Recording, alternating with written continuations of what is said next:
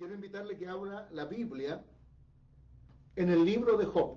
Vamos a ir al capítulo 42 y vamos a leer dos versículos de este capítulo 42, el verso número 2 y el verso número 5. Y vamos a estar compartiendo bajo la guía del Espíritu de Dios el tiempo de crisis te capacita para un nuevo nivel de revelación, de bendición y de gloria de Dios.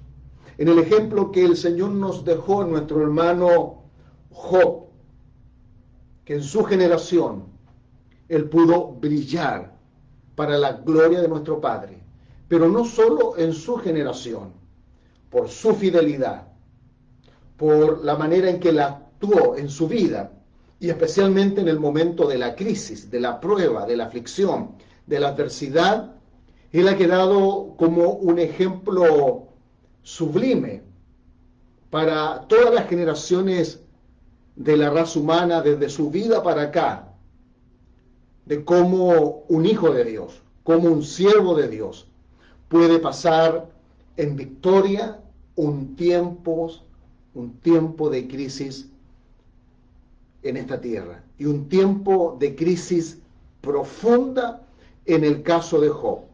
Job tuvo cinco pruebas realmente difíciles, impactantes. Si usted quiere profundizar, mi hermano, mi amigo, en estas cinco pruebas que tuvo Job, lea los capítulos 1 y 2 del libro de Job. Una prueba tras, tras otra. Es por eso que Job queda como este ejemplo máximo luego de nuestro Señor Jesucristo, que Él sufrió por amor a nosotros. Emanuel, Dios con nosotros. Él vino hecho hombre. Él se humilló lo sumo como siervo y llegó a la muerte de cruz y padeció tanto por nosotros, su creación, sus criaturas, las personas de la raza humana cuando Él vino a la tierra como dice el libro del Evangelio de Juan, que él, el verbo de Dios, que es Dios, se hizo carne. A lo suyo vino y los suyos no le recibieron. En el mundo estaba, el mundo por él fue hecho y el mundo no le conoció.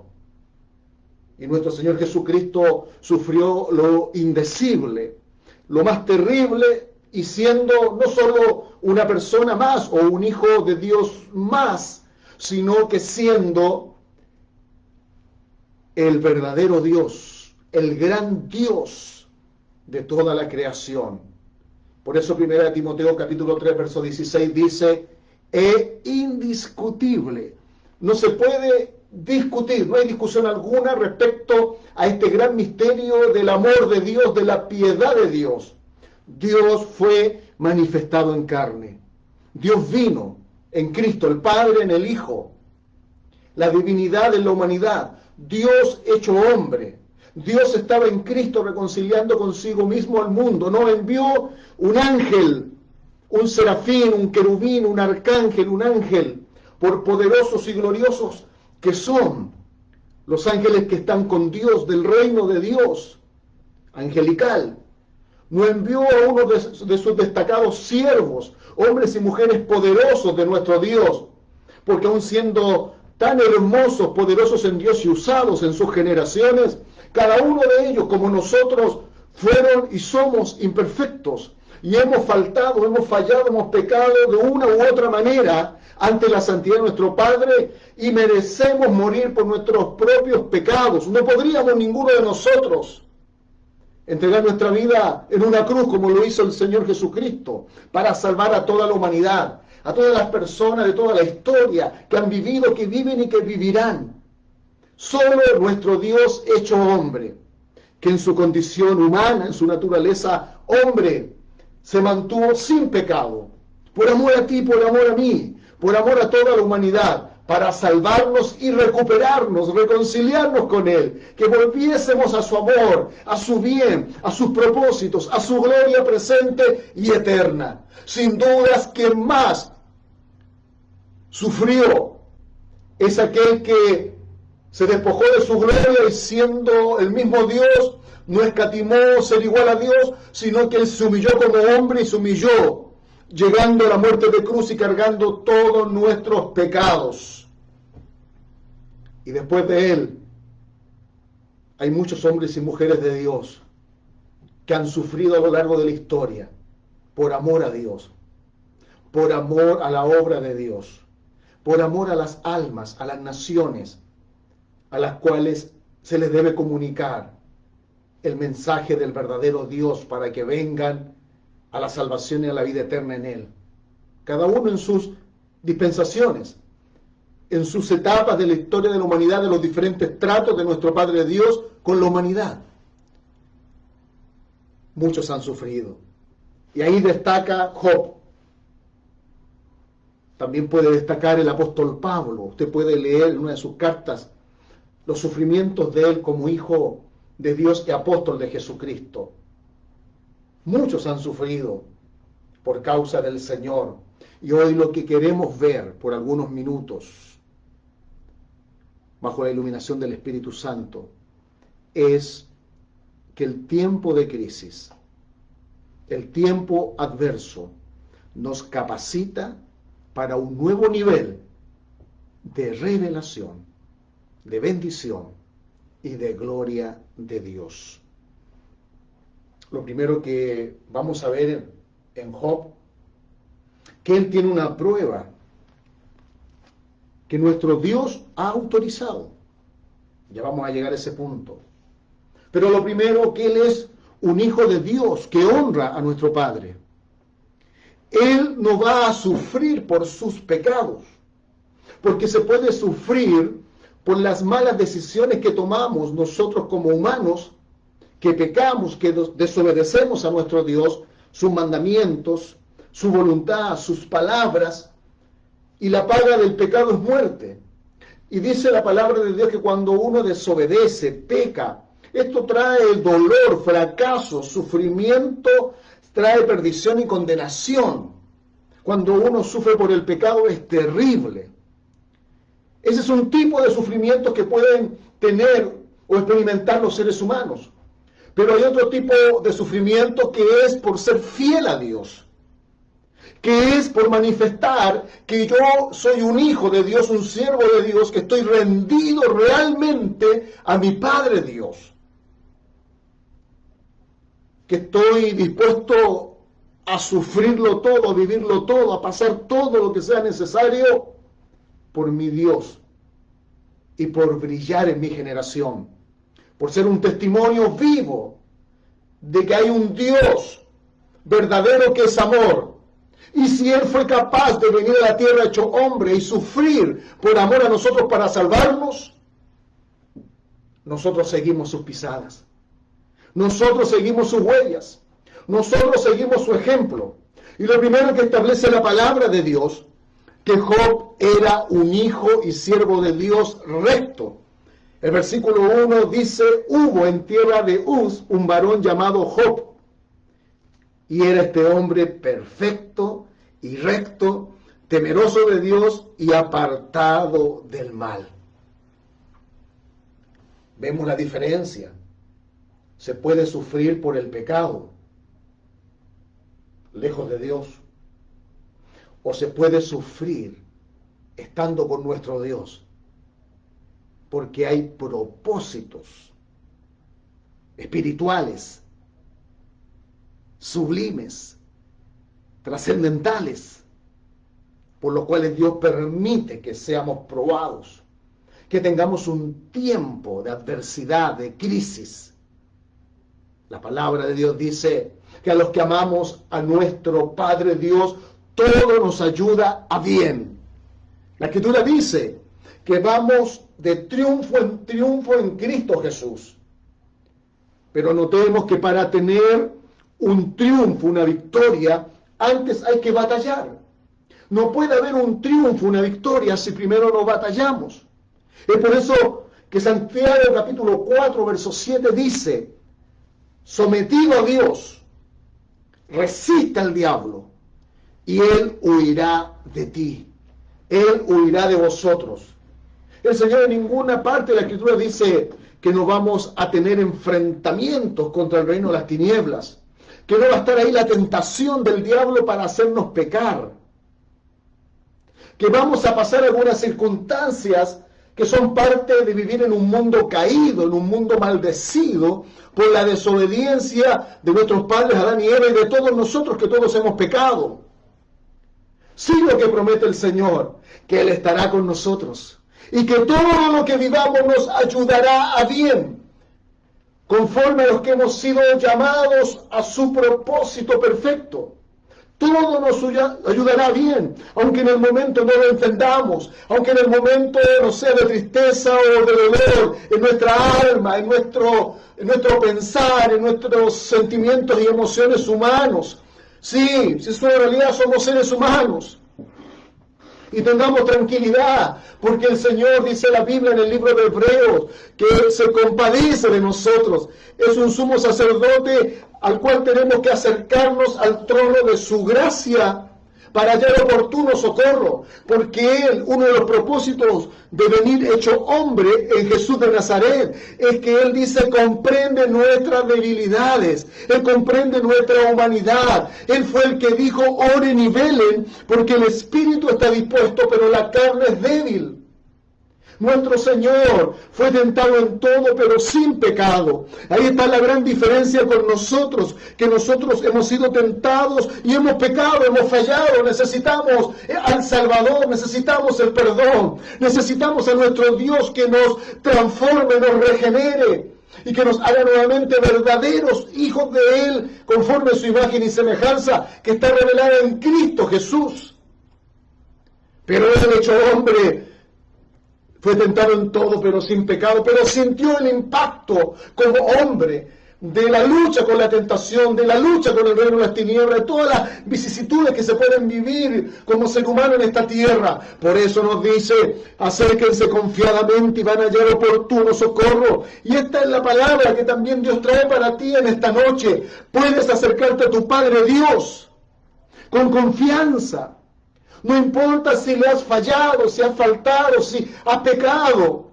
No importa si has, tenido un momento de cuestionamiento en tus pensamientos de lo que se puede estar viviendo en un momento adverso, difícil, en medio de una crisis. El Señor nos ama con amor eterno. Él comprende cómo somos como seres humanos.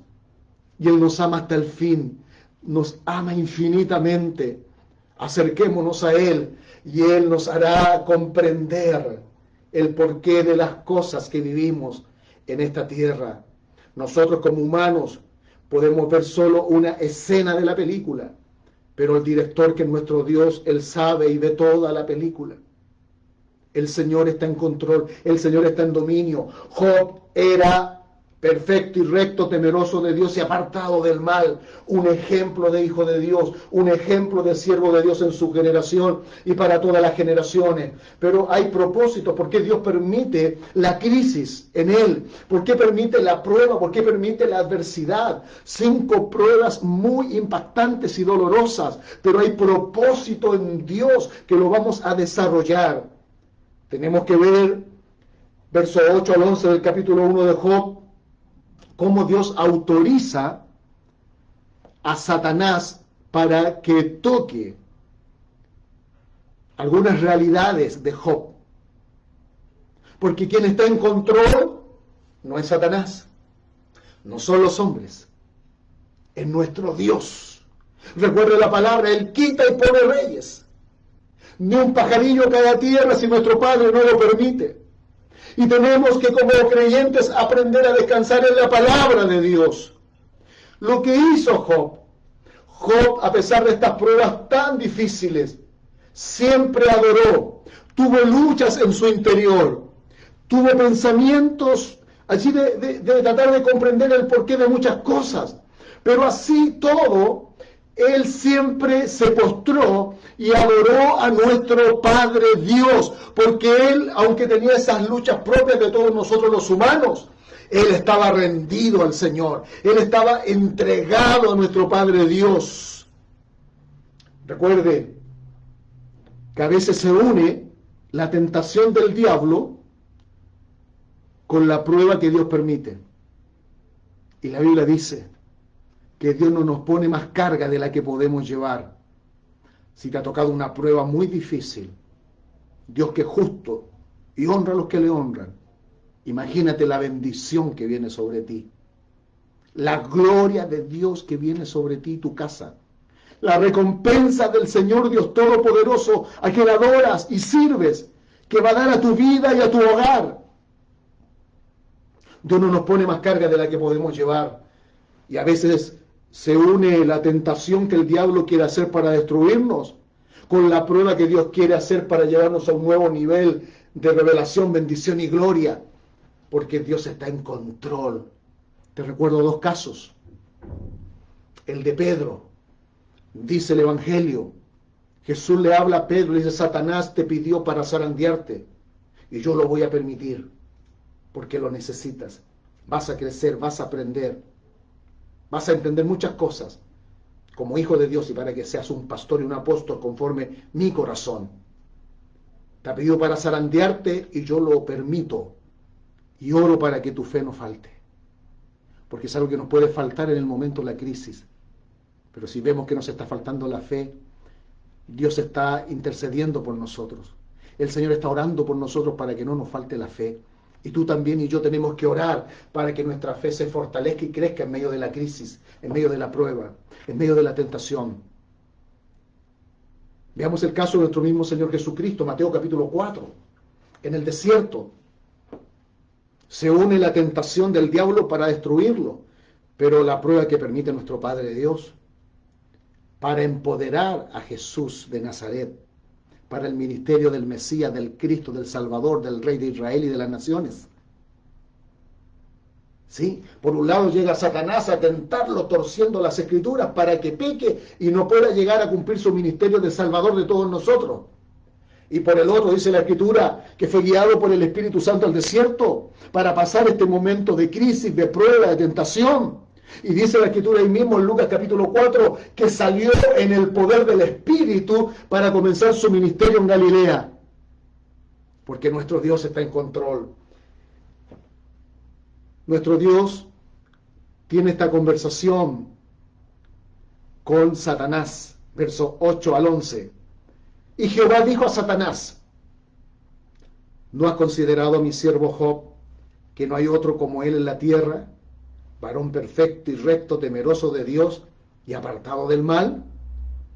Yo veo aquí en esta palabra que inspiró el Espíritu Santo cómo está el corazón de nuestro Padre Dios, orgulloso, feliz, contento de tener un hijo como Job.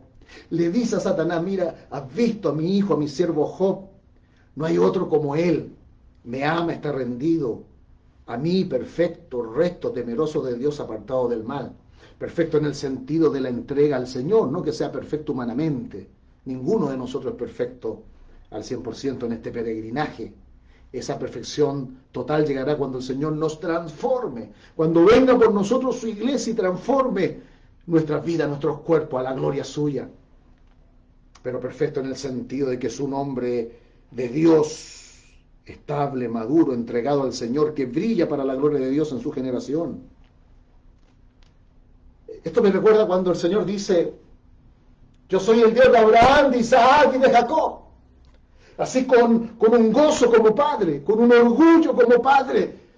Mis hijos son Abraham, Isaac y Jacob, patriarcas del pueblo de Israel, patriarcas de la gran salvación que Dios da a la humanidad son parte del tronco. Cuando habla el libro de Romanos, la raíz Cristo, la savia del Espíritu Santo, el, el tronco los patriarcas, las ramas, Israel y las ramas injertadas, los gentiles. Está esa analogía en el libro de Romanos. Y ahí tenemos a Abraham, Isaac y Jacob. Hay muchos más patriarcas, pero ellos son los más destacados. Y Dios dice, yo soy el Dios de Abraham, de Isaac y de Jacob. En otra parte la escritura dice que el Señor nos avergüenza de llamarnos sus hermanos. En otra parte dice que nuestro Padre Dios nos avergüenza de decirnos que somos sus hijos. Porque Él está contento, está alegre, nos ama. Y se siente tan feliz orgulloso cuando nosotros estamos entregados a Él. Y vivimos para adorarle, vivimos para servirle, vivimos para avanzar sus propósitos en esta tierra. Y como hay nuevos niveles que Dios tiene para nosotros de revelación, de bendición, de poder, de gloria, Él permite la prueba. Le dice Satanás, Satanás es muy astuto. Respondiendo Satanás a Jehová, dijo, ¿acaso teme Job a Dios de balde? Y mire lo que tiene que reconocer Satanás el diablo. Verso 10. ¿No le ha cercado alrededor a él y a su casa y todo lo que tiene? Al trabajo de sus manos has dado bendición. Por tanto, sus bienes han aumentado sobre la tierra. Qué bendición más grande cuando uno es un fiel hijo de Dios. Porque las pruebas, las tentaciones, las crisis, los desiertos, son momentos de nuestra vida en Dios en esta tierra. Y que Dios los usa para que crezcamos y pasemos a nuevos niveles de gloria. Satanás tiene que reconocer, yo no lo puedo tocar ni a él, ni a su familia, ni sus bienes porque tú lo tienes cubierto. Y tengo que reconocer, le dijo Satanás a nuestro Padre, al trabajo de sus manos has dado bendición. Por tanto, sus bienes han aumentado sobre la tierra. Y no puede hacer nada. Solo Dios puede autorizar una prueba. Y es para nuestro bien. En el verso 11 dice, pero extiende ahora tu mano y toca todo lo que tiene y verás si no blasfema contra ti en tu misma presencia. Lo que le está diciendo Satanás a nuestro Padre es, mira, tu hijo Job, tu siervo Job está a tu lado porque solamente quiere tener esta protección sobrenatural, solamente eh, quiere tener estos bienes en esta tierra. ¿Y por qué nuestro Padre permite esta prueba para Job? Ponga atención mi hermano, mi amigo en el Señor. La permite porque Dios le va a enrostrar en su cara a Satanás el diablo y va a quedar Job como un ejemplo a todas las generaciones, desde cuando vivió esto a este tiempo y todo lo que sigue de la raza humana, Job va a quedar como ejemplo de un hijo, un siervo de nuestro Padre Dios, que lo ama no por lo que nuestro Dios le da, sino porque Dios es su Padre y Él es hijo de Dios. No solo porque lo protege, no solo porque le ha dado bienes los ha aumentado, le ha dado una familia, no solo por eso, sino que lo más importante, Job ama a Dios porque es su Padre, creador. Como dijo el apóstol Juan, yo le amo porque Él me amó primero. Job ama a nuestro Padre, está rendido a Él. Dios no pone más carga de la que uno puede llevar. Y Él permite esta prueba a Job, como permite pruebas en nuestras vidas. Satanás va a saber que mi hijo Job, mi siervo Job, no me ama solo porque lo protejo, porque cuido su vida, su familia, porque le doy bienes y le aumento su bendición financiera, material. Va a saber que Él me ama. Mira, tócale todo, menos su vida. Hasta una prueba fue una enfermedad a tal punto que cuando vinieron amigos de Job, estuvieron días llorando frente a él, no podían ni siquiera decir palabras por la enfermedad que Job tenía, dice la Biblia, que se rascaba así como con tejas. Una sarna maligna, una enfermedad a la piel. Tócale, menos su vida. Y vas a ver quién es mi hijo Job. Vas a ver quién es mi siervo Job. Y vienen estas cinco pruebas profundas, difíciles, impactantes. Capítulo 1 y capítulo 2 sobre la vida de Job, su familia y todo lo que él tiene. Dios lo permite, mi hermano, mi amigo. Job adoró, adoró, alabó. Nunca le halló despropósito a Dios. Luchó internamente, claro que sí, como todos nosotros en un momento de prueba, en un momento de crisis, en un momento difícil. Pero él superó eso y siempre adoró, siempre alabó, siempre exaltó a nuestro Padre Dios. ¿Por qué Dios permitió la prueba? Ya vimos que Dios a través de Job va a manifestar a todas las generaciones de la tierra que Él tiene hijos y siervos. Y agreguemos hoy, congregaciones de su iglesia, que le amamos no solo por lo que Él nos da, aunque el Evangelio verdadero incluye sanidad, liberación, prosperidad, luego de lo más importante, el perdón, la salvación, la vida eterna, la reconciliación con nuestro Padre Dios. Pero el Evangelio pleno, el Evangelio verdadero del reino de Dios, venció a todos nuestros enemigos, a todos. Y podemos tener una vida nueva y abundante en Cristo Jesús. Que incluye estos momentos que hoy estamos viendo en la palabra. Y son autorizados, permitidos por Dios para nuestro bien, para su gloria y para nuestra bendición a un nuevo nivel en Él. ¿Cómo termina Job después de estas pruebas tan terribles? En el capítulo 42, verso 2, que les dije al principio que íbamos a leer, y el 5, dice el verso 2, habla Job ya cuando está llegando al final de, la, de las pruebas, yo conozco que todo lo puedes y que no hay pensamiento que se esconda de ti. En el verso 5 dice Job, de oídas te había oído, mas ahora mis ojos te ven. Alabado sea el Señor. Qué poderoso. Job conocía a Dios. Era un hijo consagrado a nuestro Dios, un siervo útil en su generación a la obra de nuestro Padre Dios. Pero uno siempre tiene que crecer en el Señor. Proverbios capítulo 4, verso 18 dice que el camino del justo va en aumento como la luz de la aurora hasta que el día es perfecto. Segunda de Pedro, capítulo 3, verso 18, dice, antes bien crecer en la gracia y en el conocimiento de nuestro Señor y Salvador Jesucristo, a quien en la gloria hoy por los siglos. Primera de Corintios, capítulo 15, dice, estén siempre constantes y creciendo en la obra de Dios, porque nuestro trabajo en el Señor no es en vano. Siempre creciendo, siempre avanzando. Y el Señor permite las crisis, las pruebas, para que uno experimente más de Él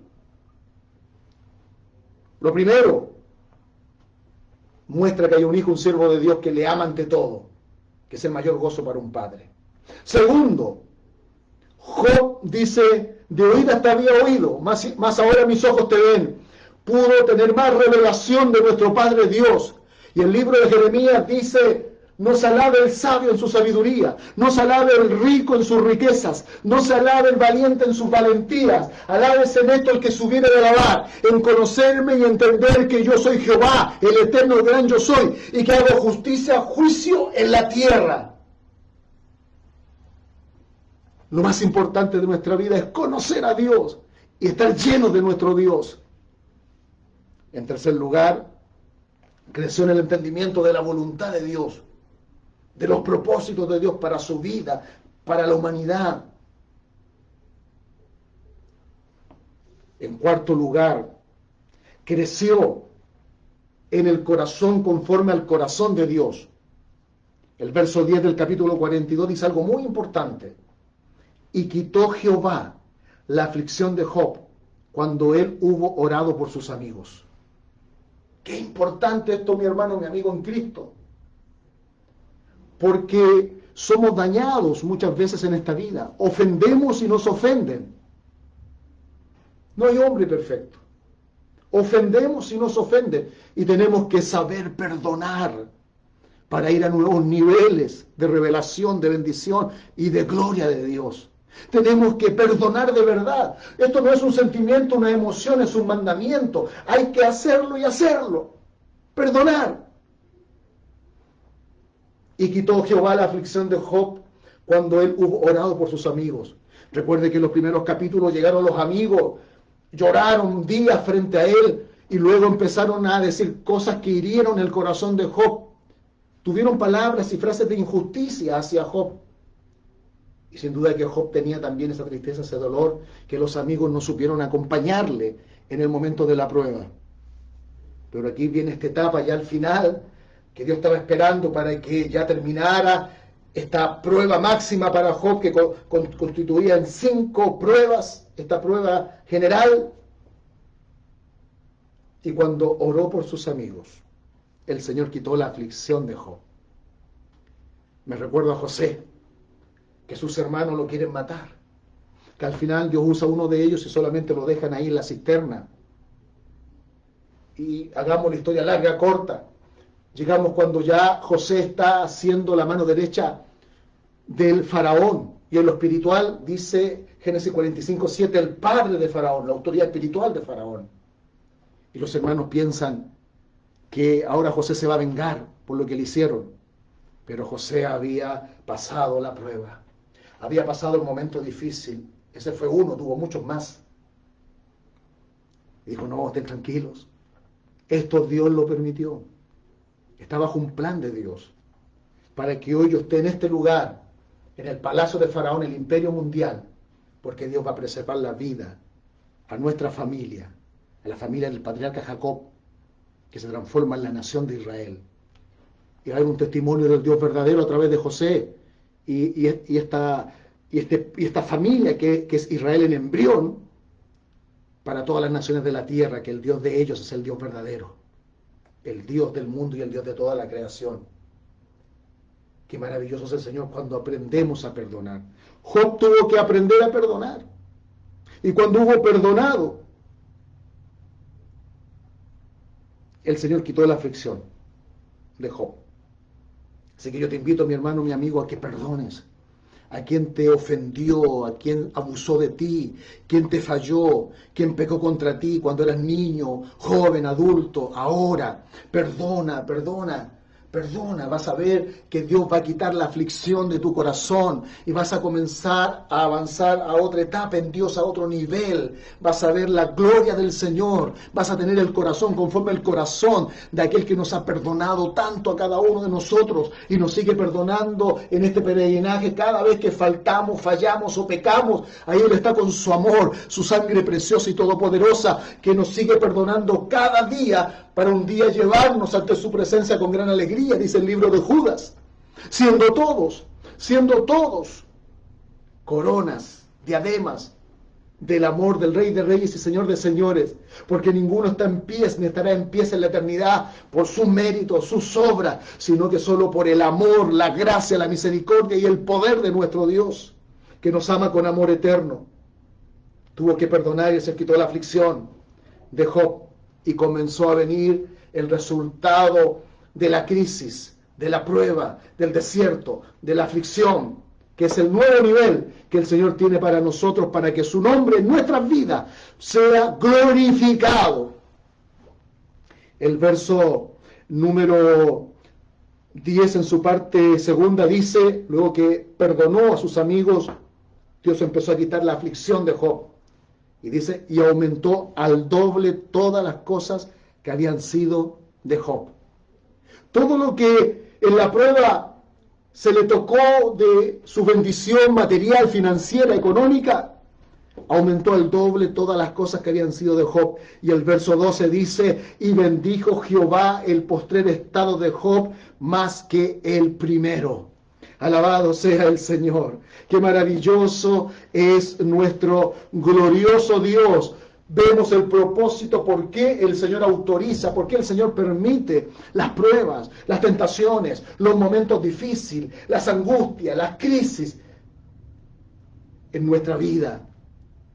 Él lo hace porque es necesario para que crezcamos en el corazón de nuestro Dios, el Dios que ama y viene y sufre por sus criaturas, que Él viene a buscar y a salvar lo que se ha perdido, no importa lo que viva, el rechazo, la crítica, la calumnia de sus propias criaturas, de las personas que Él nos ha dado vida acá en la tierra, no importa cargar una cruz y que lo azoten, que le pongan una corona espina, que lo golpeen, que le desfiguren su rostro, como dice Isaías capítulo 53, que le pongan allí en una cruz, el que le le hagan una herida en su costado con una lanza y llevarlo a esa muerte. Él sufre por amor a ti, por amor a mí, por amor a nosotros, porque es necesario para recuperarnos, porque nos ama con amor eterno. Él entregó su vida, dice la palabra. Él la puso, puso su vida por amor a ti, por amor a mí. Él la puso por amor a nosotros. Sufrió por amor a nosotros. Y si Él sufrió por amor a ti, por amor a mí, por amor a todos nosotros, ¿acaso nosotros no podemos sufrir por amor a Él? Por amor al avance de sus propósitos en la tierra. Claro que sí. Es el Dios que nosotros adoramos y servimos, el Dios verdadero. Emanuel, Dios con nosotros. No es un Dios lejano que se queda despreocupado de su, de su creación y sus criaturas. No, Él viene a la tierra, Dios pisó la tierra, Dios caminó y vino a sufrir, vino a su pasión, vino a su cruz, por amor a cada uno de nosotros. Y ahora Él, en la condición de Mesías, de Cristo, tiene el nombre más alto de toda la creación, el Rey de Reyes, Señor de Señores, el Rey Salvador de Israel y de todas las naciones de la tierra. Como hijo del hombre, como hijo de Dios, como el ungido, como el Mesías y el Cristo del Señor. Porque cuando uno sufre por el Señor, dice la Biblia, también reinamos con el Señor. Alabado sea su nombre. Quiero orar por ti. Estás pasando un momento de prueba, un momento de dificultad, un momento de aflicción, un momento de lucha con el pecado a través de la tentación dice la palabra que con toda aflicción, Juan 16, 33, Dios da una victoria. Que con cada tentación que Él permite, dice la palabra que Él da una salida. Dios es con nosotros. Solo rendidos a Él, alabémoslo, adorémoslo. Aunque nuestra alma esté afligida, esté quebrantada, nuestro espíritu, controle nuestra alma y nuestro cuerpo. Este espíritu que se une al Señor y un espíritu es con Él. 1 Corintios 6, 17. Y alabemos y adoremos a nuestro Padre. Y tengamos el entendimiento, la revelación, que después de la prueba viene un nuevo nivel de revelación. De oída te había oído, ahora mis ojos te ven. Ahora sé que todo lo puedes Vas a conocer a tu Dios en nuevos niveles de poder y de gloria. Tu fe va a aumentar para ver más de las bendiciones del Señor Dios Todopoderoso, nuestro Padre y Salvador. Quiero orar por ti para que Dios te haga pasar la prueba como se debe de pasar, glorificando a nuestro Padre. Señor, bendigo a mis hermanos, bendigo a tu iglesia y declaro que tu palabra, que es espíritu y vida, se aloja, queda incrustada por el Espíritu Santo en sus espíritus. Como dice Jeremías, en las tablas de su espíritu, de su corazón, escribirás tus leyes, tus mandamientos, tus palabras, tu voluntad. En el nombre de Jesús bendigo a mis hermanos, bendigo a la iglesia y dejar una iglesia sin manchas, sin arrugas, una iglesia gloriosa, una iglesia dispuesta a todo por su amado, para glorificarlo a Él y para hacer un testimonio vivo de que amamos a nuestro Padre por el hecho de que Él es nuestro Padre. En el nombre de Jesús. En el nombre de Jesús. Y no puedo terminar esta palabra de Dios sin darte la oportunidad, amigo, amiga, que estás viendo ahora este programa y escuchando la palabra de Dios, o en otro día la escucharás, la verás, porque este programa y esta palabra sigue en las redes bendiciendo la palabra de Dios. De que puedas tomar la decisión más importante de tu vida, salvar tu alma, volver a tu Padre, volver a los brazos de amor y de bien de tu Padre, a la vida eterna, con tu Padre Dios, en el nombre de Jesús. Mi hermano, tú que conoces al Señor y te has alejado, te has apartado. Este es el momento para que retornes a tu Dios, para que vuelvas a tu Padre y a la casa de tu Padre. Yo sé que has experimentado como el hijo pródigo que lejos del Padre la vida es muy dolorosa, vacía, perdida. Y solo en la casa de nuestro Padre, el jornalero, el servidor, tiene abundancia de pan. Y el Hijo tiene calzado nuevo, anillo nuevo, vestido nuevo, el becerro más gordo, fiesta, celebración, junto al Padre, junto a la familia. Decide hoy volver a tu Padre, a la casa de tu Padre. Este es el momento.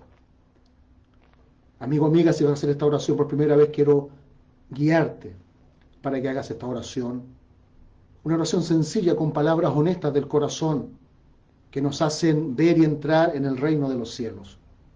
Y mi hermano, aprovecha esta oportunidad y ora también con nosotros y reconcíliate con nuestro Padre Dios. Repita después de mí. Padre, he oído tu palabra y te pido, mi Dios, que perdonen mis pecados, que perdonen mi lejanía de ti, que tu sangre me limpie de toda maldad, Señor mío.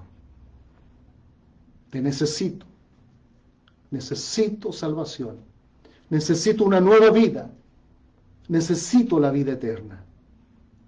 Recíbeme como tu hijo, Señor. Me declaro tu hijo, ahora y por la eternidad, con salvación, reconciliado contigo, mi Padre. En el nombre de Jesús.